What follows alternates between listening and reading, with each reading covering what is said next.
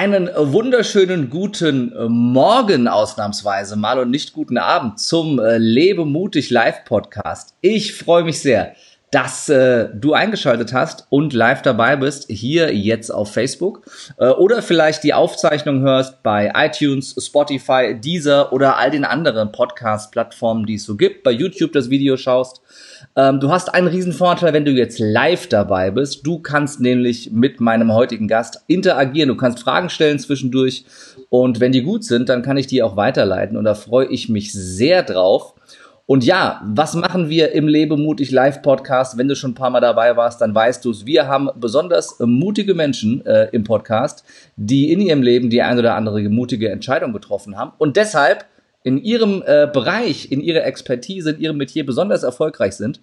Und äh, ich freue mich wahnsinnig auf meinen heutigen Gast, weil sie ist außerordentlich erfolgreich. Also wenn man über sie liest, dann liest man Sätze wie sie hat halb Deutschland therapiert und äh, ihr äh, Nummer eins Bestseller, Das Kind in dir muss Heimat finden, ist, ich habe das mal äh, recherchiert, seit über dreieinhalb Jahren äh, durchgängig in den Top 3 der offiziellen Spiegel Bestsellerliste. Ich weiß gar nicht, ob das jemals ein Buch geschafft hat äh, in Deutschland. Also die Bibel nicht, ne? ist schon mal erfolgreicher als die Bibel das Buch. Schon mal sehr gut. Und äh, auch ihre anderen Bücher sind äh, in den Bestseller-Ranglisten äh, immer wieder vertreten. Und ja, sie ist selber äh, Psychotherapeutin und ist mittlerweile als Speakerin sehr oft unterwegs mit ihren Büchern. Ich habe sie selber schon live erleben dürfen, habe Tränen gelacht an dem Tag, äh, aber auch viel gelernt. Und äh, ja, ich persönlich habe äh, eine sehr, sehr intensive Geschichte zu ihrem Buch, zu Das Kind, in dem muss Heimat finden, habe sehr, sehr viel äh, mit diesem Buch für mich selber aufarbeiten können vor ein paar Jahren. Ich kann das Hörbuch, glaube ich, auswendig mitsprechen. Äh, und von daher ist es mir eine sehr, sehr große Ehre und ich bin sehr stolz und ich freue mich sehr, dass sie heute da ist. Stefanie Stahl. Ja, hallo, vielen Dank für deine netten Worte. Sehr, sehr gerne. Es ist äh, bullenwarm hier bei mir äh, im Office, das sieht man, aber das soll uns nicht stören. Äh, es wird ein warmer Tag. Ähm, äh, liebe Steffi, das, das ist ja schon echt außergewöhnlich. Ähm, was da passiert ist, seit du dieses Buch äh, veröffentlicht hast. Ähm, war das Absicht? Oder kam, oh. das, kam das völlig überraschend für dich, dass das so unfassbar erfolgreich wurde? Ähm, also, also mit diesem Riesenerfolg hätte ich jetzt wirklich nicht gerechnet. Aber ich sage mal ganz gern, wenn man ein Buch schreibt, ist man schon auch überzeugt so von seinen Ideen. Und ich glaube, es passiert ganz vielen Autoren und auch mir, bei einigen Büchern, dass man sich eher wundert, warum sie nicht erfolgreicher sind, als dass sie erfolgreich sind. Okay. Na, also wenn du anfängst, ein Buch zu schreiben mhm. und denkst, ja, das ist, also deine Ideen sind gut und ja. so und so, ähm, dann, ich glaube, da spreche ich ganz vielen Autoren aus der Seele, dass viel mehr Enttäuschung da ist, dass es nicht so erfolgreich ist, wie man sich erhofft hätte. Ähm, der Büchermarkt ist sehr, sehr schwer. Also jeder, der schon mal ein Buch geschrieben hat, der, der wird das bestätigen können. Mhm. Äh, insofern ist es schon tatsächlich ein kleines Wunder, dass ich so weit gekommen bin, weil also allein wenn man mal bei Amazon guckt, was es alles gibt, auch an Ratgeberliteratur oder auch sonst an Literatur, es gibt ja Millionen an Büchern. Mhm. Sich da irgendwo durchzusetzen, das ist echt, das ist echt schwer. Und da gehen auch viele gute Bücher unter. Also ich kenne auch in der Belletristik, in der ja. Romanliteratur und so weiter Bücher, die ich ganz hervorragend finde, denke ich, ist eigentlich ein Welterfolg, den ich über die erste, den ich über die erste Auflage hinwegkomme. Also das hängt das nicht nur mit der Qualität zusammen, sondern auch mit dem Marketing und mit dem Vertrieb. Da hängen sehr viele Faktoren dran. Ja. Was, äh, was, was glaubst du, war bei dir ein Schlüssel für diesen außerordentlichen Erfolg? Ich meine, vielleicht weißt du, gab es das schon mal, dass ein Buch wirklich seit dreieinhalb Jahren durchgängig in den Top 3 war? Also aktuell ist es ja auch wieder auf der 1. Ja. Ich hab, äh, es ist, ja, ja, es ist eben wahnsinnig oft auch auf der 1. Ne? Also ja. es ist ja Top 3 heißt, also wenn ich mal ehrlich bin, heißt eigentlich fast immer Platz 1 mhm. und dann vielleicht mal eine Woche Platz 2 oder so. Ähm, äh, ich, äh, damit Charm waren ist mhm. auch sehr erfolgreich, aber ob es jetzt so hoch platziert war, das kann ich jetzt nicht äh, sagen. Aber es ist, ja. ist tatsächlich schon außergewöhnlich. Ja, ich glaube, es liegt daran, dass ich mit meinem Buch sehr viel Ordnung stifte. Mhm. Ähm, und ähm, ein paar wesentliche psychologische Prinzipien ja tatsächlich so aufs Wesentliche reduziert habe. Also mhm. das ist ja irgendwie auch was ich so als meine Berufung fühle oder empfinde, ähm, dieses scheinbare Wirrwarr an, mhm. an, an, an Emotionen und, und Gedanken und diese ganze Psychologie äh, versuchen, mhm. die, die ganz wichtigen roten Fäden zu finden. Worum geht es eigentlich wirklich? Was ist die Grundstruktur? Und ich denke, das ist mir mit dem Buch gelungen. Und dadurch ähm, hilft es so unheimlich vielen Leuten dabei, sich innerlich zu sortieren, mhm. sich innerlich neu aufzustellen. Und ich glaube, ähm, das im Verbund mit der guten Lesbarkeit ähm, ist, glaube ich, ein Grund für den großen Erfolg.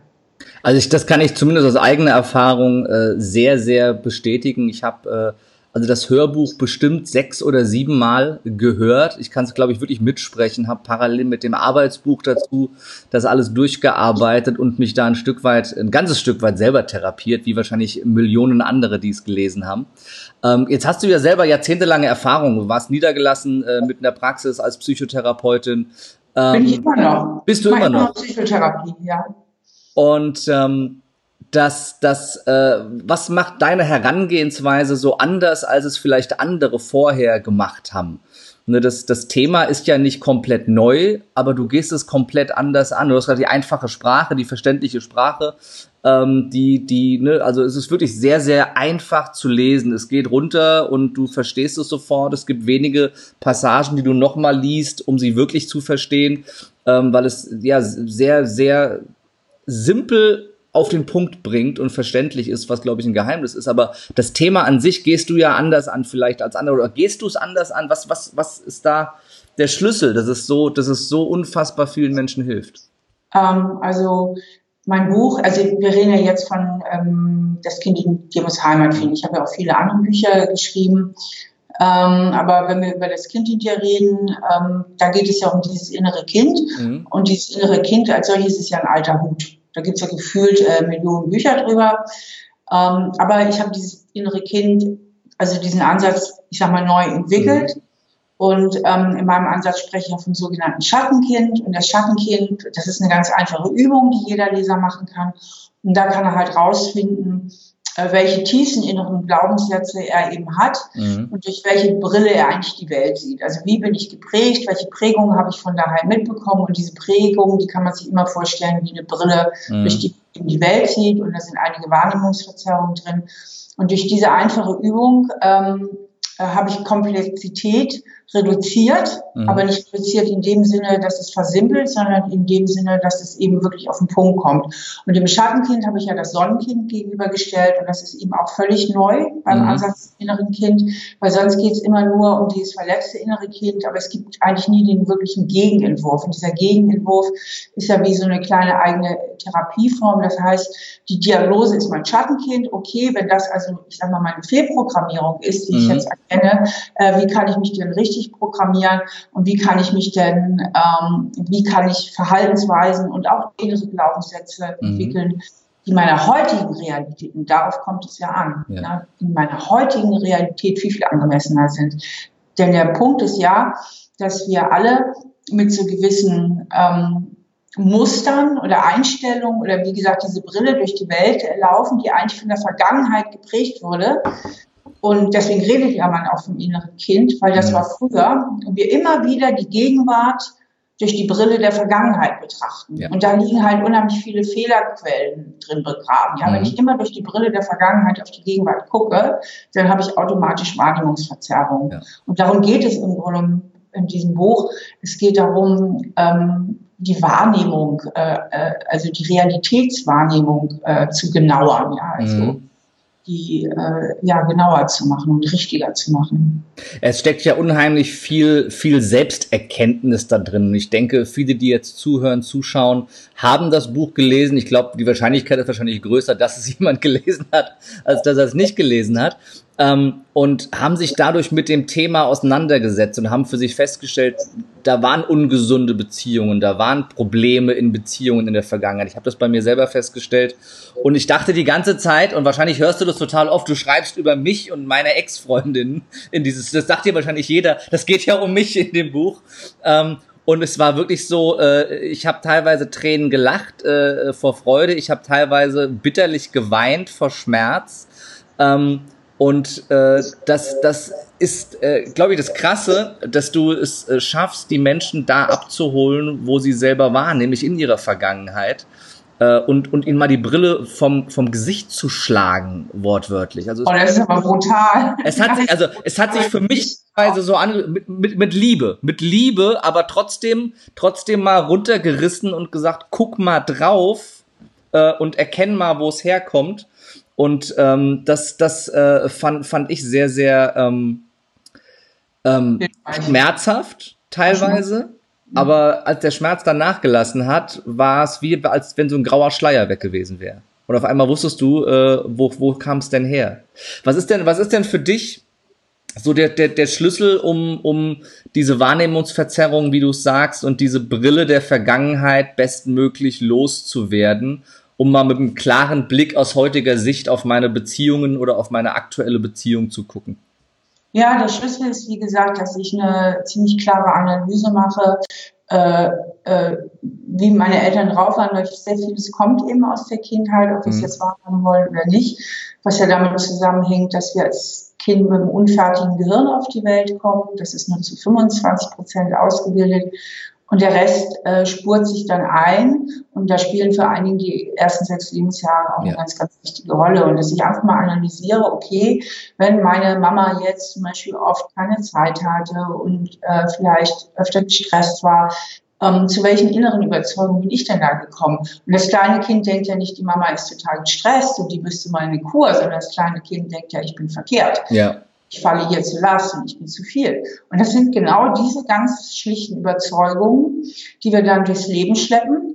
Und diese Überzeugungen formieren halt diese Brille, von der ich immer spreche. Also wenn ich mhm. tiefst überzeugt bin, zum Beispiel ich genüge nicht, ja, dann ähm, kann es mir zum Beispiel passieren, dass ich dieses Grundlebensgefühl versuche zu kompensieren, und da rede ich ja von den sogenannten Selbstschutzstrategien, indem ich zum Beispiel versuche, möglichst alles perfekt zu machen, ja. ja.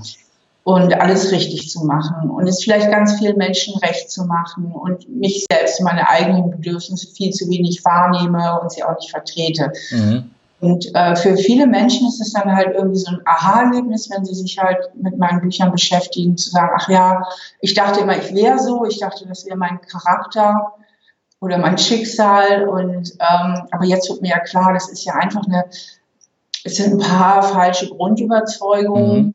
Äh, die ich entwickelt habe und dadurch resultieren einfach auch so ganz typische Verhaltensweisen, die ich immer wieder anwende und ich kann das ja tatsächlich verändern, wenn ich will. Ja. Was ist so der häufigste äh, negative, negative Glaubenssatz, auf den du triffst? Ich genüge nicht. Ich genüge nicht? Ja, ich genüge ja. nicht, ich bin nichts wert, ich bin nicht wichtig. Das sind eigentlich so die, das sind so die gängigsten. Und damit in Verbindung, die, das eine resultiert so ein bisschen aus dem anderen. Äh, ich bin ohnmächtig, ich muss funktionieren, mhm. ähm, ich kann da nichts machen äh, solche Sätze. Was, äh, was glaubst du, warum ähm, so viele Menschen sich äh, vielleicht oftmals nicht getraut haben, da drauf zu gucken? Und was, was, äh, was ist der Schlüssel dafür, dass, dass also ich habe es bei mir ja auch gemerkt, dass ich einen wahnsinnigen Mut entwickelt habe, wirklich mal drauf zu gucken durch das Buch. Es hat mir ganz viel Kraft und ganz viel Halt gegeben. Was ist da dein Geheimnis, äh, den Menschen den Mut zu geben, sich mal damit wirklich auseinanderzusetzen, auf diese Themen drauf zu gucken? Ja, ich glaube, also der Punkt ist ja der, je schlimmer es früher war, desto mehr Angst hat man natürlich wieder an diesen alt, an diese alten Wunden ranzukommen. Mhm. Ähm, das sind ja zum Teil richtig schlimme und ganz tiefe Verletzungen und das tut richtig weh. Und ähm, viele versuchen das einfach zu verdrängen, was, mhm. ich, was ja auch total verständlich ist. Und ähm, das Problem ist nur bei dem Verdrängen, dass es einen immer wieder irgendwo einholt. Mhm. Und ähm, deswegen spreche ich meinen Leserinnen und Lesern schon Mut zu, doch einmal den Geist so aus der Flasche zu lassen und sich den einmal anzugucken. Das tut dann vielleicht mal einmal ein bisschen dolle weh, aber es birgt einfach auch die Chance, ähm, danach ganz, ganz viel für sich aufzulösen mhm. und äh, wieder an den richtigen Platz zu stellen. Und ich bin ja auch der felsenfesten Überzeugung, dass es nicht nötig ist, dass man jedes Kindheitserlebnis dann wieder einzeln aufarbeitet und ich sage mal so durch die letzten Provinzen seiner Seele latscht, sondern dass man einfach nur den roten Faden braucht. Mhm. Also man muss jetzt nicht alles wieder aufarbeiten ja. und alles da ganz tief reingehen. Das bestätigt auch im Übrigen die neuere Hirnforschung. Ähm, denn je, je öfter wir immer wieder in diesen alten, äh, schweren Mustern sind, mhm. Desto breiter spuren sie sich auch im Gehirn ein. Ja, klar. Und ich, ich bin halt der Überzeugung und, und wie gesagt, die, die, die Neuropsychologie, äh, die spielt mir da jetzt ganz gut in die Hände. Ähm, also was für mich einfach so eine Lebenserfahrung, Überzeugung war, ähm, die Wissenschaft ähm, äh, forscht da ja mhm. zu und findet auch so das heraus, wo ich mal dachte, ja, äh, ist so. Also dieses ewig in der Vergangenheit wühlen bringt nichts. Aber was wirklich wichtig ist, wir brauchen schon den roten Faden. Also mhm. wir kommen nicht ganz drum rum, mal den Blick in die Vergangenheit zu werfen, weil ich muss diesen roten Faden haben. Okay, meine Eltern waren so und so drauf und vielleicht hatte ich noch einen fiesen Bruder ne, oder was auch immer. Ähm, und dadurch ähm, dadurch habe ich dieses Grundmuster bekommen. Ja. Und wenn ich dieses Grundmuster erfasst habe und verstanden habe und auch vor allen Dingen die Gefühle, die dazugehören, ja, die Gefühle von, was weiß ich, Scham, von, äh, von Angst, von, von, von Niedergeschlagenheit. Ja. Also wenn ich das einmal verstanden habe, dann kann ich es als das erkennen, was es nämlich ist als ein Gespenst aus der Vergangenheit, was ja. überhaupt nichts über meinen tatsächlichen Wert aussagt und was nichts darüber aussagt, äh, über meine Gegenwart, sondern eigentlich vor allem etwas darüber aussagt, äh, wie überfordert meine Eltern waren. Ne? Ja. Denn wenn meine Eltern anders drauf gewesen, hätte ich heute andere Prägungen. Und ähm, um aber auch das klarzustellen äh, mit den Eltern, denn da bekomme ich manchmal auch Widerspruch, ach, sollen jetzt die Eltern an allem schuld sein und, und, und. Das ist, das ist gar nicht mein Anliegen, sondern mein Anliegen ist, du musst verstehen, was dich geprägt hat. Ja. Und vor allem, Weil, Sie haben es ja, Sie haben es ja nicht böse gemeint. Objektiv. Na, wir, unser Gehirn ist nicht objektiv, unser Gehirn ist hochgradig subjektiv. Ja. Und zu dieser Subjektivität ähm, tragen natürlich ganz wesentlich meine früheren Erfahrungen bei. Und deswegen sollte ich da den roten Faden verstehen und mit dem kann ich dann noch arbeiten. Und in den meisten Fällen haben es die Eltern ja auch gut gemeint. Also sie haben ja aus Liebe gehandelt, aus der Überzeugung heraus, dass es das Richtige für ihr Kind ist und haben es halt selbst nicht besser gewusst, weil sie selber auch schon fehlgeprägt wurden.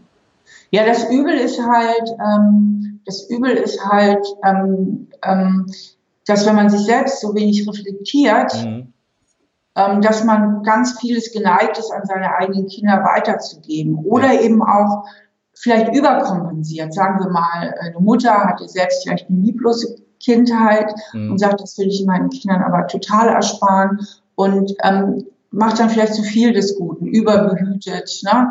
ähm, macht zu viel Bindung, also ja. ähm, gibt den Kindern zu wenig Selbstständigkeit und Autonomie mit. Deswegen ist ja diese persönliche Selbstreflexion so, so wahnsinnig wichtig. Ja. Und ich freue mich so, dass jetzt auch so jüngere Generationen, auch so Leute wie du, ähm, da viel, viel offener für sind. Ähm, guck mal, du hast vorhin gesagt, du hättest ein paar Mal geweint, als du das Buch gelesen hast.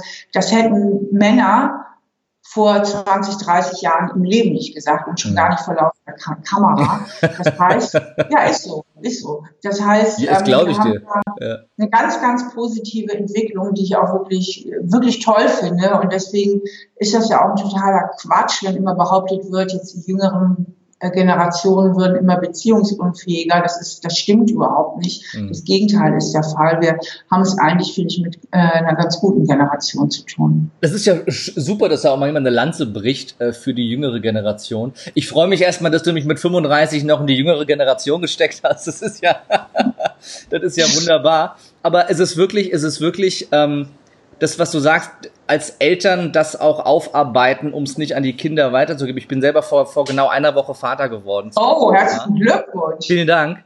Und ähm, merke auch jetzt, wie wertvoll das war. Und, und ähm, wir haben auch während der, während der Schwangerschaft, äh, Veronika und ich, auch noch ganz viele unserer Themen äh, aufgearbeitet. Jeder für sich und auch gemeinsam, weil natürlich auch in so einer Schwangerschaft dann auch nochmal ganz viel hochkommt an Themen, die so da sind aus der Vergangenheit und wir das auch weg haben wollten, bevor der Kleine auf der Welt ist. Also ich glaube, das ist was, was man allen Eltern und werdenden Eltern mitgeben kann.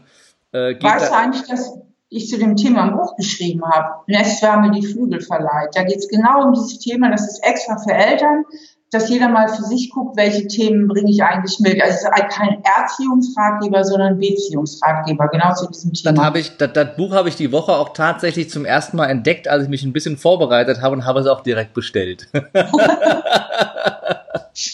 ich bin ja, da werden diese ganzen ja. Themen halt äh, auf die Elternschaft reflektiert. Ja. ja, sehr schön. Nee, ich bin, ich bin sehr gespannt, äh, äh, gerade auf das Thema. Was du, was du eben gesagt hast, fand ich sehr, sehr wichtig.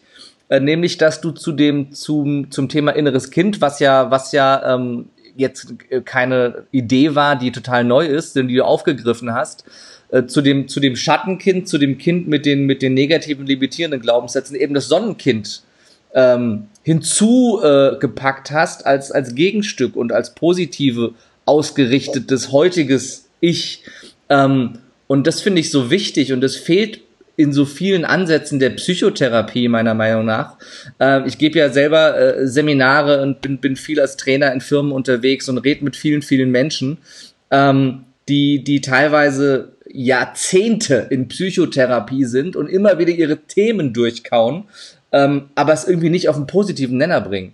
Und das, also finde ich persönlich das Entscheidende, eben das Negative zu finden, zu, zu wissen, wo kommt's her und dann aber auch loslassen zu können und ins Positive zu wandeln. Und das ist, ist äh, für, für, also für mich ein Schlüssel gewesen auch äh, in der Arbeit äh, mit dem inneren Kind und auch mit deinem Buch. Äh, und auch das, was ich immer wieder sehe ähm, bei anderen. Finde ich. Ja, also es gibt schon, äh, äh, es ist schon so, dass man auch in der Psychotherapie, äh, also in anderen Ansätzen ressourcenorientiert mhm. Vorgeht und guckt, äh, wo liegen die Stärken und natürlich auch an Lösungen arbeitet. Äh, ich glaube, das Schöne an meinem Ansatz ist, dass er so wahnsinnig konkret ist, weil mit diesen beiden Bildern, ne, man malt ja wirklich, also wenn man es richtig macht, malt man ja wirklich dieses Bild vom Schattenkind auf und man malt sich auch sein Sonnenkind auf. Und mhm. dieses unglaubliche Hands-on und, und schwarz auf weiß, beziehungsweise dann bunt und in Farbe, ja, das sind halt ganz, ganz klare Bilder. Und ähm, die Psyche und das Gehirn konnte schon immer sehr gut auch mit Bildern arbeiten. Ja, das ist halt was sehr Einprägsames. Das geht halt darüber hinaus, als dass ich nur drüber rede, ja. Definitiv und äh, ist etwas, was äh, äh, ganz weit nach vorne hilft wenn wir aufs Thema ähm, Beziehungen gucken und äh, Menschen jetzt zuhören oder zuschauen, die schon mal eine gescheiterte Beziehung haben oder vielleicht auch gerade nicht so happy sind in ihrer Beziehung, ähm, was, was würdest du denen für einen Tipp geben? Was ist so der erste Schritt? Äh, wo, wo dürfen sie drauf gucken, um da, ähm, sage ich mal, den Übeltäter zu finden, äh, der da äh, Unruhe stiftet? Ja, also mit Beziehungen ist es so wie mit ganz vielen psychologischen Themen dass sie auf der Oberfläche betrachtet, zumindest wenn sie unglücklich sind, mhm. so wahnsinnig kompliziert erscheinen, so total verstrickt und äh, die Betroffenen könnten auf tagelang Geschichten erzählen, was wann wo passiert ist, was wer wann gesagt hat, wer mhm. was dann gemacht hat. Und das wirkt immer so, äh, also in unglücklichen Beziehungen so verworren und verstrickt. Mhm. Und ähm, wenn man sich diesem Thema aber nähern will, und ich habe ja schon ein paar Mal erwähnt, mir ist immer dieser rote Faden so wichtig und ich versuche Ordnung in, ins Chaos zu bringen, mhm. geht es eigentlich psychologisch gesehen nur um drei wirkliche Grundbedürfnisse, die wir Menschen haben, also psychische Grundbedürfnisse. Das ist unser Bedürfnis nach Bindung, ne? also dass wir dazugehören, auch auf einer Liebesbeziehung, also gebunden zu sein, in einer Gemeinschaft zu sein, in Beziehung zu sein, unser Bedürfnis nach Autonomie. Da geht es darum, dass wir auch alle auch selbstständig und autonom sein wollen und unser eigenes Ding machen wollen und unser Bedürfnis, äh, dass unser Selbstwertgefühl äh, äh, erhöht wird oder mhm. dass wir ähm, äh, ein stabiles Selbstwertgefühl haben, sprich also Anerkennung und auch Zuspruch von anderen haben. Und um diese drei Themen dreht es sich in allen Beziehungen. Und auf dem Hintergrund dieser drei Themen sind auch alle Verstrickungen ja. festzustellen. Ich mache mal ein typisches Beispiel. Ähm, wenn jemand sehr nach Bindung strebt, ja, ähm, dann wird er sehr angepasst sein. Er wird vielleicht versuchen, dem anderen vieles recht zu machen. Er wird versucht sein, vielleicht sich auch mal von der besten Seite zu zeigen, denn er will ja den anderen unbedingt an sich binden und für sich gewinnen. Mhm. Also guckt er halt, ähm, dass er gefällt. Denn wenn ich keinem gefalle, dann bindet sich keiner an mich. Und darüber, dass ich so bemüht bin, dem anderen zu gefallen und alles richtig zu machen und ihn an mich zu binden, kann es mir halt gleich passieren, dass ich mich selbst da ein bisschen verliere und meine eigenen Wünsche und Bedürfnisse vernachlässige. Mhm. Meine eigenen Wünsche und Bedürfnisse sind aber das, was meine autonome Seite bedient. Ne? Bei, bei der Autonomie geht es immer darum, was will ich denn und wie kann ich meine Interessen durchsetzen, auch nötigenfalls gegen deine Interessen. Mhm. Und Menschen, die es jetzt leicht haben in Beziehungen, die, die ähm, eigentlich ganz gut klarkommen und die können beides ganz gut. Die können sowohl auf Seite der Bindung sich anpassen, mal Kompromisse eingeben, mal nachgeben. Mhm. Die sind auch in der Regel recht empathisch. Die, die können auch so den anderen verstehen, worum es ihnen geht und können auch vertrauen. Und, und sie können aber auch äh, ihre eigenen Bedürfnisse überhaupt mal wahrnehmen und spüren und sie können auch dafür eintreten, mhm. sie können handeln, sie können auch nötigenfalls mal streiten, also sie können gleichzeitig sich selbst auch gut vertreten in der Beziehung. Mhm. Und Menschen, die Probleme haben in Beziehungen und das wiederholt, nicht weil sie jetzt einmal an den Falschen geraten sind, der ähm, gar nicht passt, sondern weil es ihnen immer wieder passiert oder weil sie in einer ewig langen Beziehung total unglücklich sind, ähm, die sind ein bisschen aus der Balance. Entweder sind sie zu sehr auf Seiten der Bindung, das heißt, sie sind überangepasst und mhm. haben es immer anderen Recht, oder auch, sie sind zu sehr auf Seite der Autonomie, das heißt, sie vertreten zu egoistisch und zu kompromisslos ihre eigenen mhm. Interessen, ziehen immer wieder Grenzen, scheuen auch die Nähe immer wieder zurück, also sind auch so ein bisschen die Näheflüchter, die Bindung scheuen, die immer wieder so viel Sorge haben, der Partner könnte ihnen ihre Freiheit klauen, mhm. dass sie sich mit aller äh, Gewalt verteidigen. Und das alles sind natürlich wieder diese berühmten Gespenster aus der Vergangenheit. Das heißt, äh, die Frage ist ganz wichtig, wenn du sagst, was sollen diese Menschen tun? Die sollen sich, ähm, oder ich würde empfehlen, dass sie sich mal überlegen, wie bin ich eigentlich in Bezug auf die Themen Bindung und mhm. Autonomie geprägt worden? Haben meine Eltern mir genügend Liebe gegeben? Habe ich mich angenommen gefühlt auf der einen Seite? Und aber auch auf der anderen Seite haben sie meine Selbstständigkeit unterstützt, durfte ich einen eigenen Willen haben, konnte ich auch meine Interessen vertreten bei meinen mhm. Eltern. Ähm, weil im Grunde geht es letztlich darum ja. in Beziehungen. Ja, dieses, dieser ähm, Grad zwischen Bindung und Autonomie ist ja immer das, was dann äh, letzten Endes da ganz, ganz entscheidend ist für den, für den, für den Selbstwert und da drauf zu gucken, äh, hat, hat mir persönlich viel geholfen und ich habe es bei vielen gesehen, die, äh, die dadurch äh, ganz, ganz große Schritte nach vorne gemacht haben. Ähm, wenn du ähm, jetzt selber ähm, mal so ein bisschen auf äh, die Steffi guckst, was war denn, was war denn auf dem Weg, dieses Buch zu veröffentlichen, ähm, dein, dein mutigster Schritt, das wirklich zu wagen, äh, da rauszugehen und mit dem Thema mal auf deine Art und Weise nach draußen zu gehen? Um ähm, also ehrlich Abklärung hat es mich nicht so viel Mut gekostet. Ich habe ja auch vorher schon Bücher geschrieben. Ich habe ja, ich, wenn ich das so sagen darf, bin ich ja diejenige, die dieses Thema Bindungsangst eigentlich hier auf den deutschen Markt gebracht hat. Du ja, darfst. Wird ja, ja Ehre gebührt. geredet, aber meine Bücher Jain und vom zum ja. Jahr, äh, die waren, die hatte ich ja auch schon vorher geschrieben und jetzt ähm, äh, wollte ich halt mal ein Buch schreiben, was sich nicht einem speziellen Thema widmet, mhm. wie Angst oder, oder Bindung oder Beziehung, sondern eigentlich wie eine Problemlösestruktur ist. Und das ist es ja. Mhm. Und jeder kann sozusagen sein eigenes Problem da reintun. Mhm. Und der Mut, den es einen immer kostet, ist ähm, jetzt, jetzt nicht so eine, so, ein, so eine persönliche, ganz persönliche Sache, sondern ich finde es halt wahnsinnig anstrengend, Bücher zu schreiben. Wahnsinnig anstrengend. Also Dafür schreibst du echt viele ja, aber ich finde es anstrengend. Also ich, ich gehöre nicht zu den Leuten, äh, die ich auch kenne, die unheimlich gerne Bücher schreiben. Mhm. Ich schreibe schreib eigentlich gar nicht so gern. Umso erstaunlicher ist es, dass ich eigentlich ganz gut schreiben kann, wenn ich das so sagen darf. Aber auch dieses Buch, das hat mich eine enorme Anstrengung gekostet. Mhm. Also es war richtig, richtig anstrengend, das zu schreiben. Und das ist immer wieder, wenn ich auch an neue Buchprojekte denke, dann muss ich immer so, ganz tief Luft holen und sagen, boah, willst du dir das antun? Willst du dir das nochmal antun, so ein schreckliches Buch da zu schreiben? Also das ist für mich eigentlich so die größte Überwindung oder der größte Mut, ist so diesen, ja, wenn du so willst, auch diesen inneren Schweinehund, weil das ist eine wahnsinnige Fleißarbeit auch, ne? Was, äh, was war denn dann dein Antrieb, das Buch zu schreiben, wenn es dir eigentlich gar keinen Spaß macht? Weil ich das einfach zu sagen hatte. Also weil ich das zu sagen hatte und äh, weil ich diese Idee hatte mhm. und dachte, diese Idee ist gut und die muss zu Papier gebracht werden. So.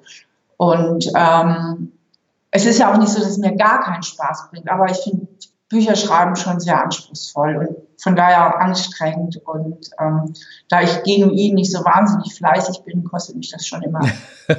ich, mag, ich, mag, ich mag, ich mag, ich mag deine erfrischende äh, Ehrlichkeit. Es ist, ist mir schon äh, bei der Lesung vor, vor, wie lange ist es her? Zwei Jahre, anderthalb Jahre, glaube ich, äh, wo ich da war, äh, aufgefallen. Das ist äh, sehr, sehr sympathisch und erwa erwartet man so gar nicht im ersten Moment. ja, äh, ja, nö. Ich kann dazu, äh, ich kann dazu auch stehen. Ja, ja, aber ja. das ist ja, das ist ja, also das ist was, was für mich nochmal die, die Wertigkeit deiner Arbeit erhöht hat. Ähm, dass da ein, ein, total normaler Mensch auf der anderen Seite ist, der, der äh, ne, sein, seine Themen hat, der äh, äh, mal Bock hat, mal keinen Bock hat und auch total ehrlich und offen damit umgeht. Ähm, und ja, äh, das finde ich, ich total sympathisch. ja, ich, ich sage mal, ich bin irgendwie, ich komme mir immer so vor wie die totale Konfektionsgröße, weißt du, so. der Durchschnittsmensch. Und ich glaube, deswegen erreiche ich so viele auch, ja, weil ich bin Mainstream. Mhm. Ich bin Mainstream, ich stehe auch dazu. Ich, ich fühle mich in keiner Hinsicht als irgendwas Besonderes, mhm. aber dadurch kann ich mich natürlich auch in ganz, ganz viele reindenken und reinfühlen und bin halt so gesehen das Gegenteil von abgehoben. Mhm. Und dadurch hole ich ja auch viele ab, ja, äh, die ähnlich fühlen und denken wie ich, ja, also und ähm, ja, das ist sicherlich auch ein Grund. Also ich bin wirklich keine Intellektuelle so in dem Sinn. Also ich denke, was ich gut kann, das schon in diesen psychologischen Strukturen mhm. denken, dass, es, dass ich da schon eine Befähigung habe. Aber davon abgesehen bin ich keine Intellektuelle. Und ich denke, ähm, äh, das macht die Bücher auch lesbar und ja. äh, irgendwo erfrischend. Ne? Ist, glaube ich, auch ein ganz großer Schlüssel äh, generell, wenn wir über das Thema Erfolg sprechen weil dass du eine unheimliche Fachkompetenz hast. Ich glaube, das spürt man, dann hört man in jedem Satz, den du sagst. Ähm, und äh, eine Herausforderung für viele ist eben, dass sie dann auch wollen, dass das jeder auch merkt, wie fachkompetent sie sind.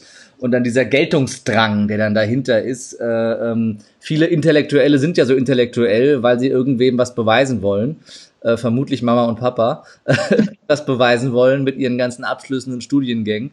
Ist, ist, ist, ist ja auch ein Thema, das mit dem inneren Kind zu tun hat wieder, ne? Wenn du dann, wenn du dann so viel Wahrnehmung und Anerkennung willst für das ganze Wissen, das du hast. Ja, aber es gibt auch, äh, muss eine Lanze brechen, es gibt auch die netten Intellektuellen, die einfach einen wahnsinnigen Wissensdurst haben und auch sehr, sehr gebildet sind, also jetzt ohne das auch immer unbedingt raushängen lassen zu müssen. Mhm. Aber was mein psychologisches äh, Fachwissen betrifft, das stimmt. Ich habe den ganzen Zauber ja auch studiert. Und heute sind ja sehr viele Leute unterwegs, die so aus ihrem persönlichen Erleben kommen oder aus dem Coaching. Aber mhm. ich habe ich hab das jahrelang studiert.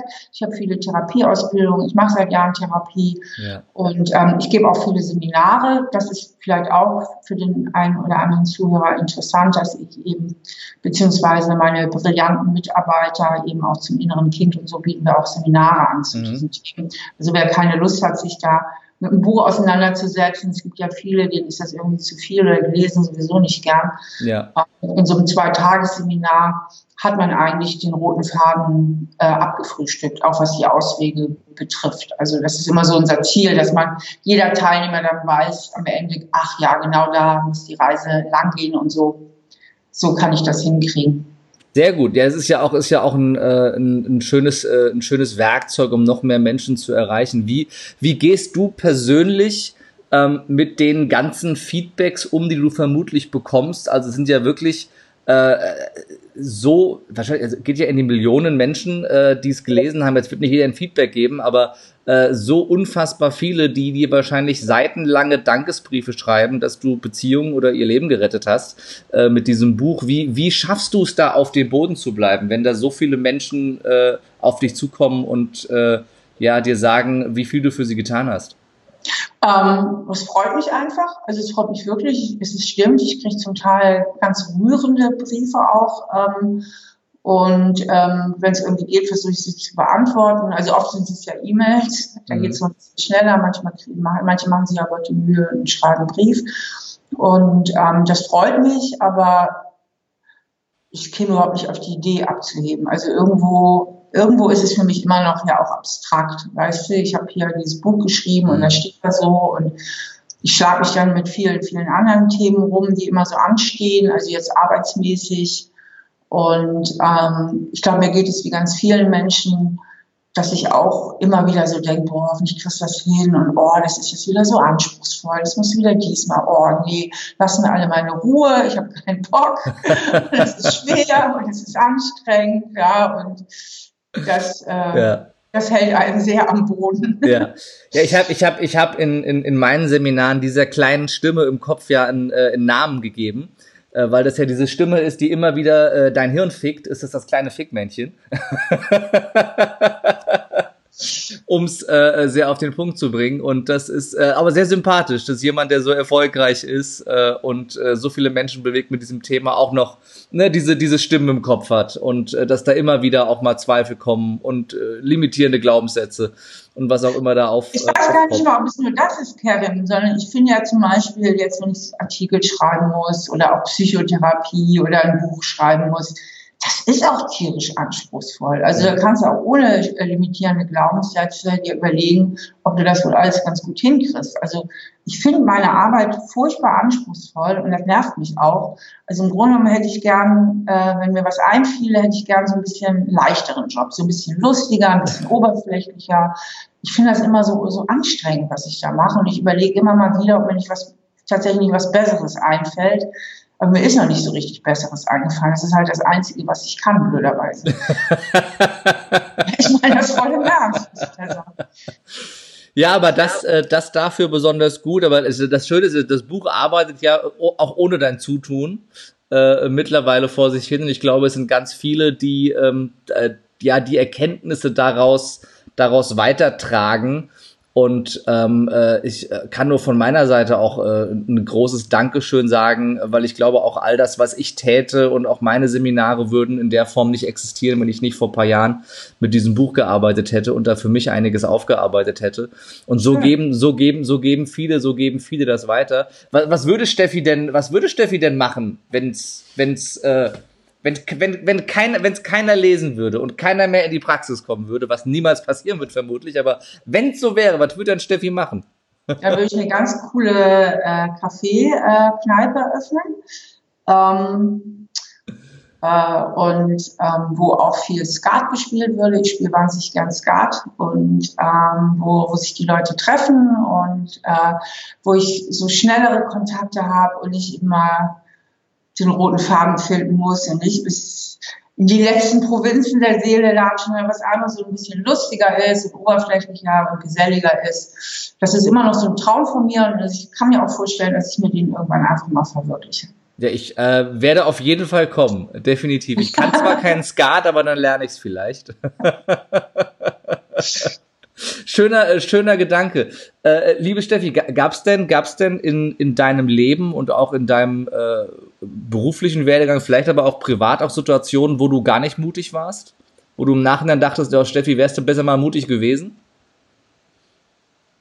Nee, bei mir ist es umgekehrt. Also an Mut hat es mir eigentlich nie so gefehlt. Mhm äh, umgekehrt, wärst du mal vorsichtiger gewesen, wärst du mal besonnener gewesen, mhm. hättest du mal länger nachgedacht, wärst du mal nicht gleich wieder so tollkühn in irgendeine dämliche Beziehung eingesprungen oder so. Hast, hast du, hast du ein, ein greifbares Beispiel? also ich bin ja jetzt sehr glücklich verheiratet seit einigen Jahren, aber ich habe halt auch schon die ein oder andere unglückliche Beziehung hinter mir. Mhm. Und ich glaube, weil ich immer so wenig Angst vom Scheitern hatte. Ich denke immer, mhm. ja, wenn es nicht läuft, dann ist ja, na, dann macht man halt wieder Schluss und dann geht es eben auseinander. Aber, aber so einfach ist es dann ja nicht. Ne? Wenn man erstmal so eine Bindung eingegangen ist, so leicht kommt man aus der Nummer dann ja auch nicht wieder raus. Ich zumindest dann nicht. Und ähm, also wenn ich nochmal leben würde, würde ich äh, nicht mehr Mut brauchen, sondern ein bisschen mehr Besonnenheit und ein mhm. bisschen mehr Nachdenken und nicht äh, so spontan und impulsiv immer auch so Entscheidungen zu treffen. Das wäre eher mein Thema. To äh, tolles, äh, toller Ansatz auch, finde ich super. Es kommen gerade von, von den Zuschauern großartige Ideen für dein, für dein Café. Ne, das, das, das, das, das, das, als Name, das Café am Rande der Kindheit zum Beispiel. Das ist süß. Ne, oder was ich auch schön finde, wäre wär die Kneipe am Rande der Welt oder so. Das wäre ja auch mal was anderes, ne? Ja. Da gibt's dann keinen Kaffee, da gibt's dann schön Weißwein und dann. das finde ich ja jetzt cool. Also die Zuschauer äh, stellen sonst keine Fragen, aber auf das Kaffee springen sie an. Ja, vielleicht soll ich das wirklich machen. Ey. Das macht ja, kriege ich jetzt richtig so ein bisschen Herzklopfen, wenn ich das höre. Ja, ja es, also es ist, es ist, äh, es ist, äh, wird Zeit. Es manifestiert sich gerade, Steffi. es kommt. Ja, ich wollte es gerade mal sagen. Schickt gerne noch die eine oder andere Frage, wenn ihr sie habt. Es kommen die ganze Zeit nur zustimmende, zustimmende Kommentare und ganz viel darüber, wie viele Menschen, also irgendwie hat jeder das Buch gelesen und oh, äh, jeder, jeder lobt es, äh, der hier gerade, äh, der hier gerade. Das freut jetzt echt. Hat sich diese schreckliche Arbeit ja wirklich gelohnt. Aber ich bin mir sicher, es kommt auch gleich noch die, äh, die ein oder andere Frage. Ich gucke hier auch gerade bei, äh, bei Instagram noch mal rein, ob da eine Frage mit dabei ist. Die können wir dann gleich aufgreifen und äh, noch hinten dran packen. Ähm, liebe, du hast zum Beispiel mir auch viel mehr Spaß. Also schnell Fragen beantworten, so ein Interview führen, ja. Mhm. Äh, ich bin extrovertiert vom Typ her. Das heißt, ich bin eigentlich gut im Kontakt mit Menschen ja. und Bücher schreiben ist wahnsinnig introvertiert. Ja, das ist eigentlich fast gegen meine Neigung, ja. Mhm. Also alles, was so ein bisschen schneller geht, ja, jetzt Frage, zack, beantworten. So Dinge, das liegt mir viel mehr. Das finde ich auch viel lockerer als immer so, boah, dieses Schreiben. Das ist super, weil wir, wir, wir, wir, wir, äh, nähern uns ja äh, dem Ende unseres Interviews Interviews und da komme ich immer zur schnellen Frage, schnellen Antwortrunde. äh, da gibt's dann, da, da habe ich dann jetzt äh, zehn Fragen äh, für dich, die ich äh, zum Abschluss äh, jedem meiner Gäste stelle. Äh, einfach um dich noch ein bisschen besser kennenzulernen. Okay. Ähm, auch äh, gerne mit einem Augenzwinkern zu sehen. Aber ich freue mich auf die Antworten. Äh, liebe Steffi, nenn uns drei Dinge, die du morgens machst. Ähm, also ich gucke immer das Morgensmagazin morgens. Ich liebe das, das MoMA. Und dabei trinke ich Kaffee und ähm, relativ Zeit, viel Zeit beansprucht auch meine Pflege, Schminken und, und all das. Also ich bin immer geschminkt. Also ich schminke mich jeden Morgen. äh, nenne drei Schimpfwörter. Drei Schimpfwörter. Äh, Vollpfosten, Arschloch, Endgestört. die hatten wir, äh, Arschloch hatten wir schon, die anderen beiden hatten wir noch nie, das ist auch nicht schlecht. Ähm, nenne drei Dinge, die man schlägt. Schlägt? Schlägt. Haut? Verhaut? Ja. Nein, nicht, nicht Haut, schlägt. Mücken meinst du? So wie Zum Mücken. Beispiel. Ist schon mal eins. Mücken, nochmal Mücken und nochmal Mücken. Nochmal Mücken. Das voll im Herzen. ich hab es, sie fressen mich auf und ich habe eine ich bin auch überall zerstochen. Ich kenne ja. das. Ich kenne oh. das. Äh, nenne drei Frauennamen, die mit N beginnen. Mit N? Nathalie, Nora und Nadine. Sehr schön. Drei Dinge, die man. Und was sagt das jetzt über mich aus? Warum ist das jetzt spannend? Und sagt, ist das nur der Test, ob die Stahl schon senil ist oder was? ist das so der Mensch? Ein, ein bisschen was zum Schmunzen, zum Abschied. Drei Dinge, die man kocht. Drei Dinge, die man kocht. Also ich koche sehr gerne Spaghetti und ähm, einen schönen Auflauf und ähm, eine Suppe. Sehr schön. Aber wir, wir lernen dich kennen von der ganz anderen Seite. Du magst keine Mücken, wir wissen, was du magst. Wir wissen, wie du Menschen beschimpfst, die du nicht magst. Äh, nenne drei Filme mit Leonardo DiCaprio. Da fällt mir nur die Titanic ein. Ich finde ihn ja so ein bisschen affig, den Leonardo, aber die Titanic, da fällt mir leider nur einer ein, die Titanic. Siehst du, wir lernen dich immer besser kennen. Mein Mann wusste jetzt äh, ganz viel, der ist so Cineast, der könnte jetzt hier alles aufzählen, was der gemacht hat. Sehr cool. Drei, drei Bücher, die du gelesen hast. Also, ich lese ja wahnsinnig viel. Im Moment habe ich gerade die Celeste Inc. NG geschrieben äh, am Wickel, die hat äh, Kleine Feuer überall geschrieben, großartige Literatur. Dann liebe ich John Niven, die hat diese Bücher wie Kill Your Friends und Kill Them All geschrieben. Und äh, ich war auch immer, äh, ich habe ihn jetzt lange nicht mehr gelesen, aber in meiner Jugend immer ein großer Thomas Mann-Fan. Mhm. Sehr schön. Ja. Äh, nenne uns drei Dinge, die du in deiner Freizeit machst. Ähm, also ich bin sehr, sehr gern mit Freunden zusammen und ich gehe sehr gern wandern und ich spiele Klavier. Sehr schön. Drei Baumsorten. Jetzt habe ich gerade von Wandern geredet, jetzt fallen mir keine drei Bäume ein. Eiche, Ulme und Fichte. Siehst du, guck hier. Und äh, zum Abschluss drei Menschen, die du bewunderst. Drei Menschen, die ich bewundere. Ähm, oh, jetzt, das ist für mich jetzt die schwerste Frage. Ähm, also ich bewundere, ach, wen ich bewundere, ist den, äh, den Marc-Uwe Kling, der die Känguru-Chroniken geschrieben hat, für seine extreme, für seine extreme Kreativität. Ähm, dann bewundere ich alle Menschen, die sich sehr selbstlos für andere Menschen einsetzen, also die so zum Beispiel Ärzte ohne Grenzen oder die in Krisengebiete gehen. Also die bewundere ich unheimlich. Da fällt mir jetzt kein konkreter Name ein. Und ähm, ja, ich bewundere, ich bewundere Robbie Williams. Wofür? Er ist so süß und er singt so toll und hat so eine tolle Bühnenshow. Und ich bewundere Robbie Williams total für seine Ehrlichkeit. Der ist ja ein Superstar mhm. und der geht so offen mit seinen ganzen Neurosen um und mit seiner Angst oder zum Teil mit seinem Übergewicht oder dass er zu viel getrunken hat, dass er Entzug gemacht hat, äh, mit seiner Bindungsangst, die er ja offensichtlich jetzt äh, mit seiner Frau überwunden hat. Also dafür bewundere ich ihn auch. Ich finde ihn irgendwie goldig. Der ist so, der ist so ehrlich irgendwie. Vielen Dank. Guck mal, das ist, äh, haben wir dich doch mal äh, von einer ganz anderen Seite kennengelernt mit den äh, paar Fragen zum Abschluss. Ich habe ähm, noch eine Frage von äh, der Veronika, die gerade zuschaut, nämlich wer inspiriert dich denn aktuell? Jetzt inspirierst du so viele Menschen. Wer inspiriert Stefanie Stahl? Ähm, also ich lese immer wieder Fachliteratur, muss ich sagen, und da inspirieren mich äh, verschiedene. Ich habe jetzt gerade noch mal ein sehr interessantes Buch über Neuropsychologie gelesen. Das klingt jetzt zwar nicht so sexy, aber ähm, das ist einfach ähm, ganz solide Fachliteratur inspiriert mhm. mich. Ja, das sind unterschiedlichste Autoren und Artikel und ähm, ja, also wer mich, wer jetzt ein Autor ist, der schon längst gestorben ist, aber sein Buch ist ja immer noch ein Klassiker, ist Fritz Riemann die Grundform der Angst ist immer auch noch ein tolles Buch. Das hat mich früher immer sehr inspiriert. Das hat mich auch für viele Bücher inspiriert. Und ähm, ansonsten, wie gesagt, die gegenwärtige Fachliteratur und aber auch große Schriftsteller, also deren Formulierungen oder deren tolle Ideen ich irgendwie auch sehr, sehr anregend finde. Ja, hier den Irvin Yalom, der ist jetzt mhm. ja bekannt, dieser Amerikaner, der so Bücher geschrieben hat wie die Schopenhauer-Kur oder Warum Nietzsche weinte, der ist ja Psychotherapeut und war bei Stanford auch Professor für, für Psychologie und so weiter. Und der hat unglaublich großartige Bücher geschrieben. Den bewundere ich und beneide ich auch, um sein Talent, Romane zu schreiben. Das könnte ich leider nicht. Dazu bin ich wieder irgendwie zu fantasielos. Das finde ich sehr schade. Bei mir reicht es leider nur zum Sachbuch. Ja, aber dafür das, äh, dafür das umso besser und äh, umso erfolgreicher. Äh, liebe Steffi, ich äh, danke dir sehr für dieses sehr sympathische, offene, und äh, authentische Interview.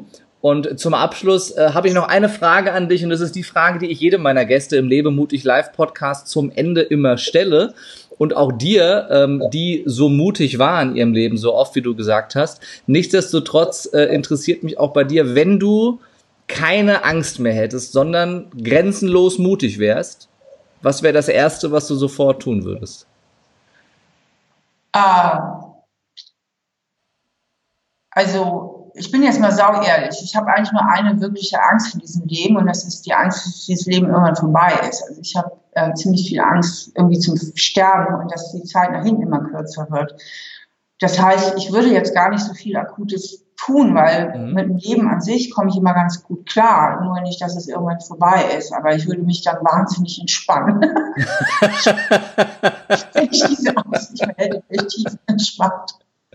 Großartig. Ich habe ich hab, ich hab spontan, äh, spontan an das Café gedacht, von dem du eben gesprochen hast. Ja, genau. Ihr setzt mich jetzt hier völlig auf diesen. Ja. Was hat dich denn, was, was hält dich denn davon ab, das zu machen? Du hast doch, du bist erfolgreich, das, das Buch verkauft sich von selber, die Seminare sind voll. Was, was, was hält dich ab?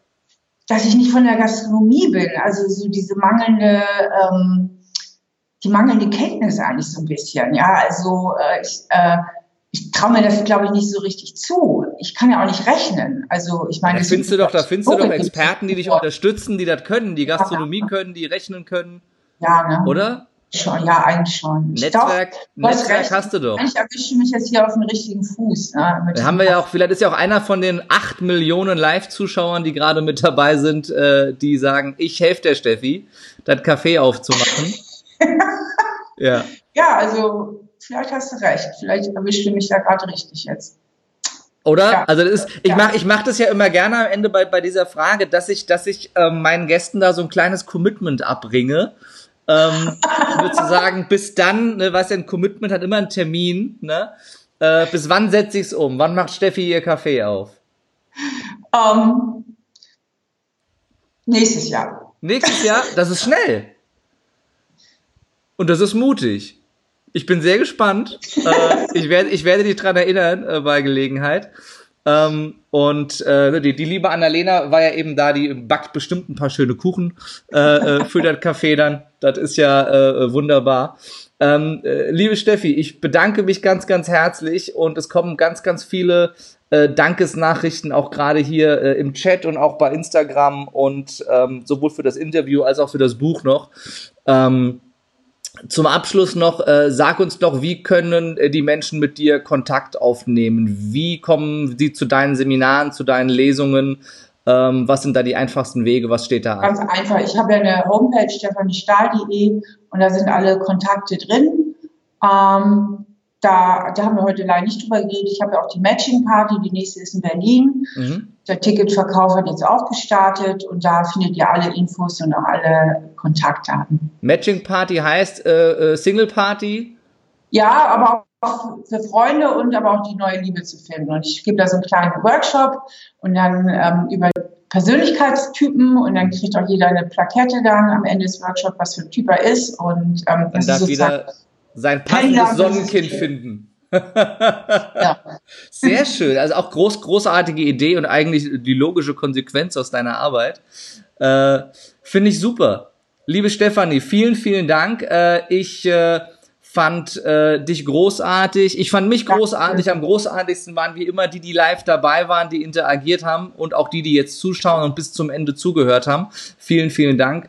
Und ja, das letzte Wort äh, gebe ich wie immer an meinen Gast und das war heute äh, die Bestseller-Autorin Stefanie Stahl. Ja, vielen Dank, Herr Rimm, das war sehr sympathisch. Äh, ich hatte vor dem Interview, hatte ich mich wieder rumgeschlagen mit irgendeiner lästigen Arbeit und irgendwie hat das jetzt meine Stimmung sehr gehoben, dieses Interview. das freut mich sehr. Vielen Dank. Tschüss und äh, tschüss, liebe Zuhörer. Bis ja. zum nächsten Mal. Tschüss. Danke, tschüss.